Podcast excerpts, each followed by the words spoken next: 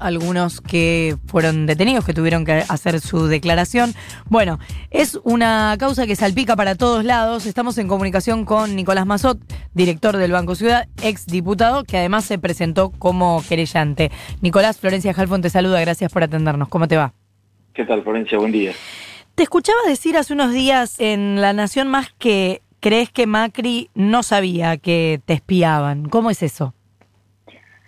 Mira, eso es una apreciación subjetiva, pero eh, yo creo que hay que hacer hincapié en, algo, en, lo que en general la política se llena la boca eh, cuando, cuando tiene que declarar, que es eh, respetar la independencia de poderes, la independencia del Poder Judicial a la hora de investigar, y que acá tenemos una oportunidad casi inmejorable de ponerlo en práctica, y es que está muy bien, o sea, es lógico que, el, periodismo que, cumple ese rol eh, eh, pregunte por, por la percepción de cada uno de los involucrados de alguna manera. Pero la verdad es que, estrictamente hablando, en términos republicanos, tiene muy poca relevancia lo que yo opine o lo que opine cualquiera de los otros, eh, de las otras presuntas víctimas, o lo que opine cualquier persona que no sea eh, alguno de los funcionarios judiciales o el, propio juez involucrado en esta causa. Estoy lo que nosotros sabemos hoy es que existieron, porque están, están las pruebas, existieron prácticas de espionaje ilegal. O sea, eso es un, eso es un hecho y es grave. Es grave en cualquier circunstancia, opine lo, que opine quien opine, porque representa la utilización de fondos públicos que deberían haber estado destinados a la inteligencia para combatir el crimen organizado, el narcotráfico, la trata de personas, el terrorismo internacional, dedicado en vez a, las órdenes de vaya a saber quién a, realizar espionaje eh, político interno. Entonces, aunque no haya habido una cadena de mandos, eso en sí mismo ya enviste una gravedad enorme. Y lamentablemente, si bien también hay que ser responsable con las declaraciones que uno hace, tenemos la presunción de que esto no es algo nuevo y que lamentablemente eh, el, poder permanente eh, eh, que, existe en lo público, ese poder que se enquista con las administraciones y que trasciende los cambios de gobierno y de color político, en la AFI es muy fuerte.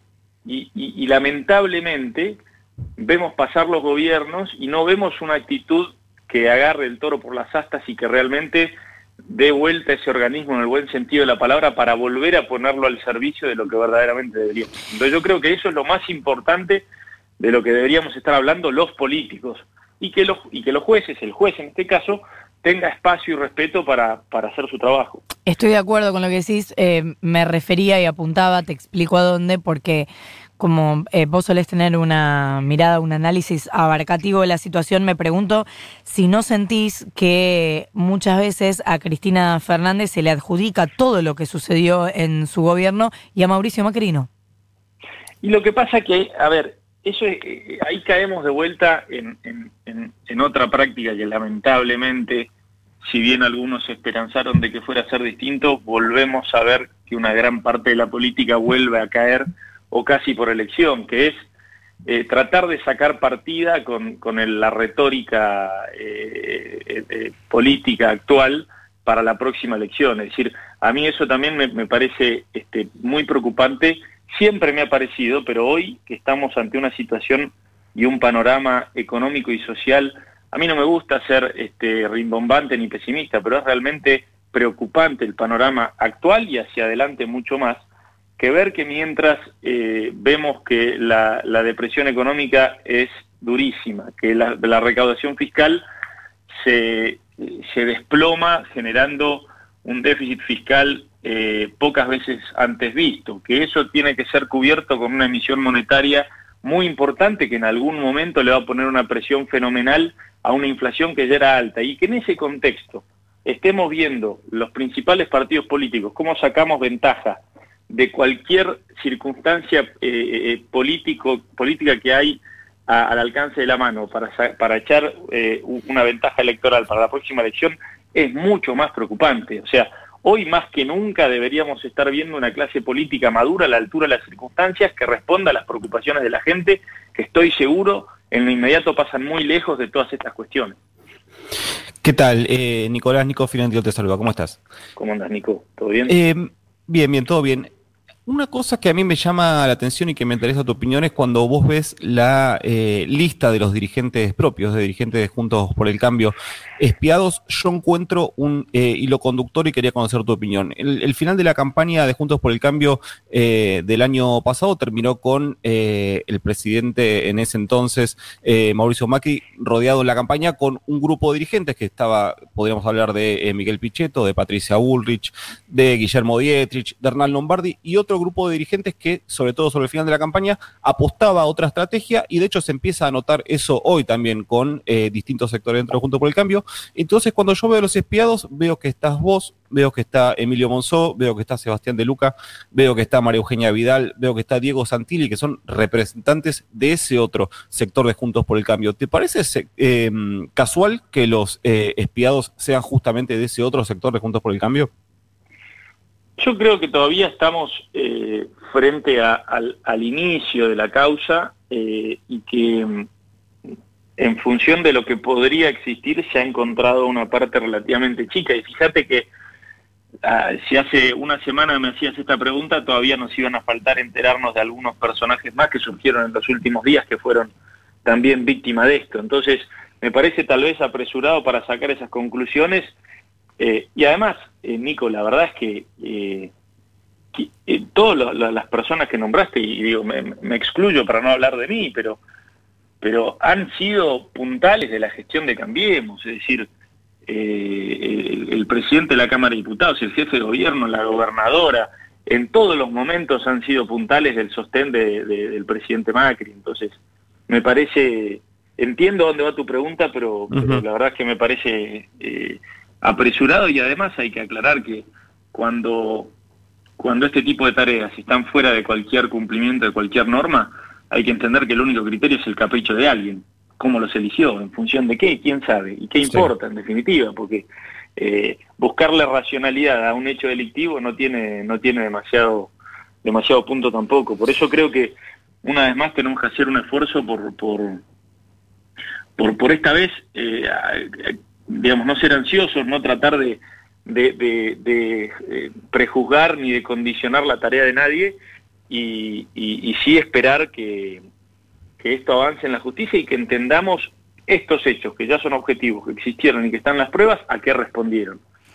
Estamos hablando con Nicolás Mazot, director del Banco Ciudad. ¿Por qué no firmaste la carta en defensa Nieto?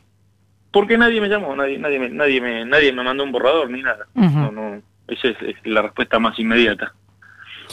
Eh, Nicolás, te llevo a otro tema que eh, es eh, Vicentín. Hay un sector de, de, la oposición que encuentra en este, bueno, primer anuncio de expropiación, después al final una especie de salvataje con otras herramientas, un avance sobre la propiedad privada. Hay sectores que hablan de chavización del gobierno de Alberto Fernández. ¿Vos coincidís con esa mirada? Bueno, no, depende con, con, qué parte de tu pregunta, digamos. Eh, eh, con lo segundo, definitivamente no. Yo creo que volvemos a lo que yo hablaba antes, y esta, esta necesidad de, de, catalogar de manera imprudente eh, algunos comportamientos y de, tratar de hacer comparaciones, comparaciones simplistas que lo único que buscan es usar el temor del electorado o crear situaciones que, que no son las nuestras con el solo fin de sacar un centímetro de ventaja electoral. Yo en eso no estoy de acuerdo. En lo que sí estoy de acuerdo, y que creo que preocupó a gran parte de la sociedad, inclusive a propios integrantes del gobierno actual, fue que al menos en la forma en que se planteó eh, el tema Vicentín, y, que en algún punto parece haberse acelerado o arrebatado, sí en un momento eh, causó una genuina preocupación de que, de que los modos y los planteos no eran los adecuados. Eh, yo soy de los que creen que sin duda, eh, en el caso Vicentini y en muchos otros que ya estamos viendo aparecer y que lamentablemente vamos a seguir viendo aparecer, eh, es tarea de un gobierno, y de un gobierno hablo de los tres poderes, que esto de vuelta es importante, un gobierno no es solo el presidente y su entorno, es el poder ejecutivo, es el poder legislativo y es el poder judicial que en este punto también tiene una tarea, diría, de las más importantes, más que los otros dos poderes, pero es tarea del conjunto de los poderes del Estado, tratar de eh, evitar colapsos mayores eh, ante circunstancias extraordinarias como esta. Todos los países del mundo lo han hecho en el pasado y lo están haciendo ahora. Pero la forma no es accidental, es muy importante de qué forma uno lo hace.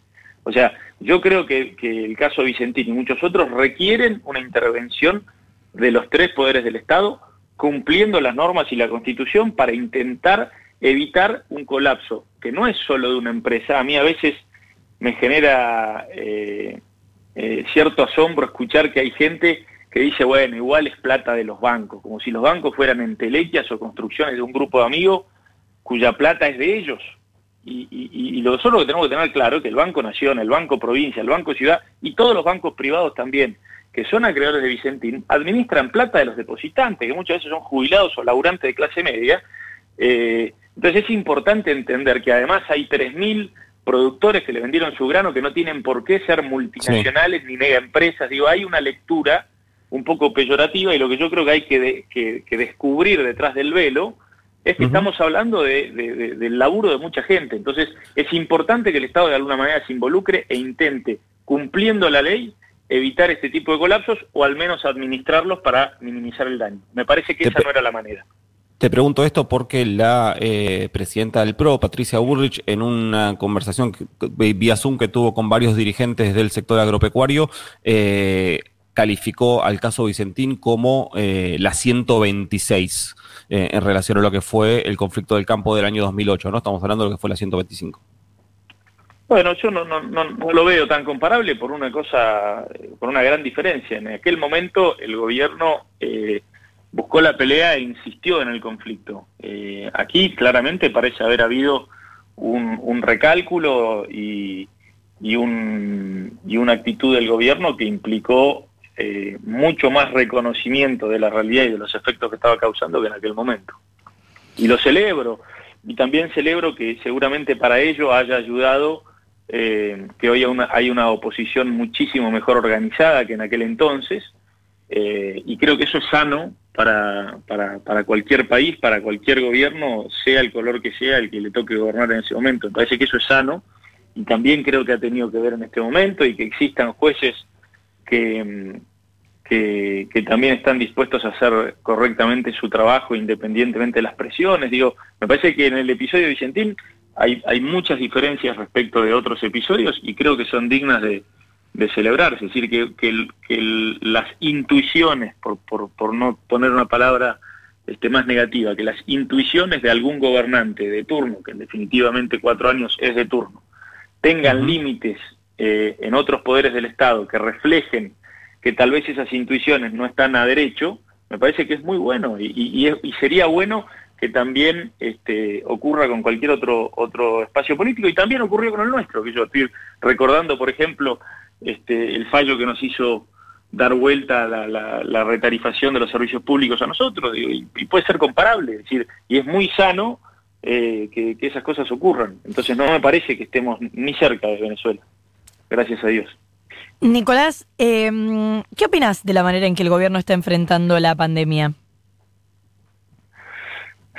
Y mira, yo la verdad es que em, más allá de que uno puede tener observaciones, entiendo la no solamente la gravedad, sino lo extraordinario, es decir, y lo inesperado. Entonces, a veces prefiero ser prudente en la opinión porque hay que estar al frente de un gobierno en una situación en donde la Argentina ya se encontraba muy, muy deteriorada en, muchos aspectos y, que esto sea tan repentino y tan inesperado sin duda pone a prueba incluso a los mejores.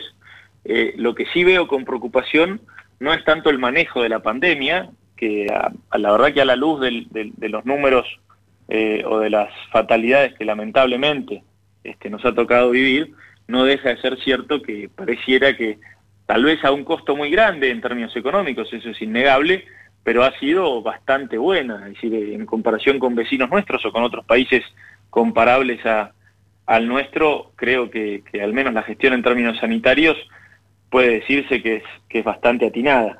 Eh, lo que más me preocupa es que, como decía al principio, la política eh, no esté ocupándose en conjunto de lo que va a involucrar la salida de la cuarentena en términos económicos, que es realmente preocupante. No quiero ser redundante, pero, pero yo creo que eh, de alguna manera para tomarme de la comparación que mucha gente hace de esta crisis con la del 2001, yo creo que va a ser más dura todavía.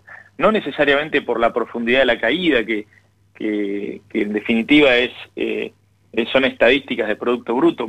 Para mí acá lo más relevante es que no está claro, para nada claro, cuáles van a ser los sectores o los fundamentos de la economía que van a hacer que la Argentina vuelva a crecer. En el 2001, la crisis fue estrictamente monetaria eh, y, económica dentro de las fronteras argentinas, ni siquiera fue una crisis regional. Entonces, resuelto eh, los desequilibrios macroeconómicos y monetarios de la Argentina, teníamos un mundo creciendo al 5 o al 6%, que demandaba específicamente los productos que la Argentina producía a precios históricamente récords. Entonces estaba claro cuál era la salida. Hoy estamos lejos de ese punto, no está para nada claro cuál es la salida y estamos ante la primera vez en la historia económica moderna en donde hay una depresión global, en donde lo que cae es el Producto Bruto del mundo entero, no el Producto Bruto de un país, de un conjunto de países o de un continente, producto de cuestiones coyunturales, sino que cae el Producto Bruto de todo el mundo, es decir, que cae la demanda de todo el mundo también, caen los precios de los productos, es decir, todo eso va a impactar en la Argentina. Pero lo que más me preocupa no es el manejo sanitario de la pandemia, sino la falta de diálogo político y de soluciones eh, que, vamos a necesitar y que la política brilla por su ausencia. ¿Coincidís en que la Argentina viene de un momento complicado? Quiero decir, empieza esta pandemia ya con una dificultad. Pero absolutamente, absolutamente. Es que lamentablemente cuando las cosas no están tan mal, eh, nuestra clase dirigente siempre tiende, y, hablo de nuestra clase dirigente incluyéndome, ¿no? Pero siempre tiende a evitar los debates, a tratar de buscar los atajos para para no caer en las encuestas por tener que tomar medidas que no son del todo populares. Y lamentablemente han sido muchas las veces en donde han sido factores o crisis exógenas las que han obligado al país a corregir desequilibrios y a, sincerarse frente al electorado. Muchas veces al se tuvieron que sincerar al borde de, ser expulsados, ¿no? como el 2001. Entonces yo no veo con poca preocupación que nosotros sigamos eh, como en una, en una realidad paralela y no estemos entendiendo las verdaderas preocupaciones y la gravedad que esas preocupaciones tienen de la mayor parte de la sociedad, eh, que, casi nos está pidiendo grito que dejemos de discutir cosas que parecen pequeñas al lado de este tipo de, problemas y nos pongamos una vez por todas a sincerar la discusión. Porque vos tenés razón, ya entraba muy deteriorada la Argentina, pero imagínate que eh, eh, nosotros estamos tratando de renegociar una deuda que es pasada o contraída en el pasado, por insustentable y al mismo tiempo por la razón que sea, por la pandemia en gran medida, pero también por la falta de sinceridad a la hora de administrar los recursos, estamos ante déficits fiscales récord otra vez. Entonces, imagínate que es, casi tragicómico que vos estés generando un déficit fiscal tan grande que regularmente todos los países del mundo están tratando de financiar con deuda, cuando vos al mismo tiempo estás renegociando una deuda que ya con un déficit fiscal tres veces menor era insostenible. Entonces, evidentemente, no hay que agachar la cabeza y seguir para adelante, hay que parar la pelota, hay que tratar de sincerar una discusión, no va a ser este grato, porque lo que generalmente pasa en países que tienen altísima inflación y altísima devaluación es que la macroeconomía se está ocupando de empobrecer a todos los argentinos porque los dirigentes no están dispuestos a decir las cosas como son y a llamar las cosas por su nombre. Es decir, evidentemente la Argentina mm. necesita reformas mucho más profundas que las que ya necesitaba hace cuatro o seis años. Y es hora de que eh, estemos a la altura de dar estos debates y dejemos la politiquería o el oportunismo electoral de lado, porque falta un año entero para, para el comienzo de una campaña y va a ser una campaña en donde yo no creo que nadie esté en condiciones de decir yo lo hice bien, vos lo hiciste mal. Acá hay un fracaso generalizado. Entonces, eh, eso es lo que más me preocupa de esta pandemia, ver esa falta de conciencia en nuestra clase dirigente. Nicolás Mazot, director del Banco Ciudad, ex diputado, muchísimas gracias por habernos atendido. Muchas gracias a ustedes, buen día. Buen día, ocho minutos para las nueve de la mañana. Información, Información al instante. Dicen, dicen ahora.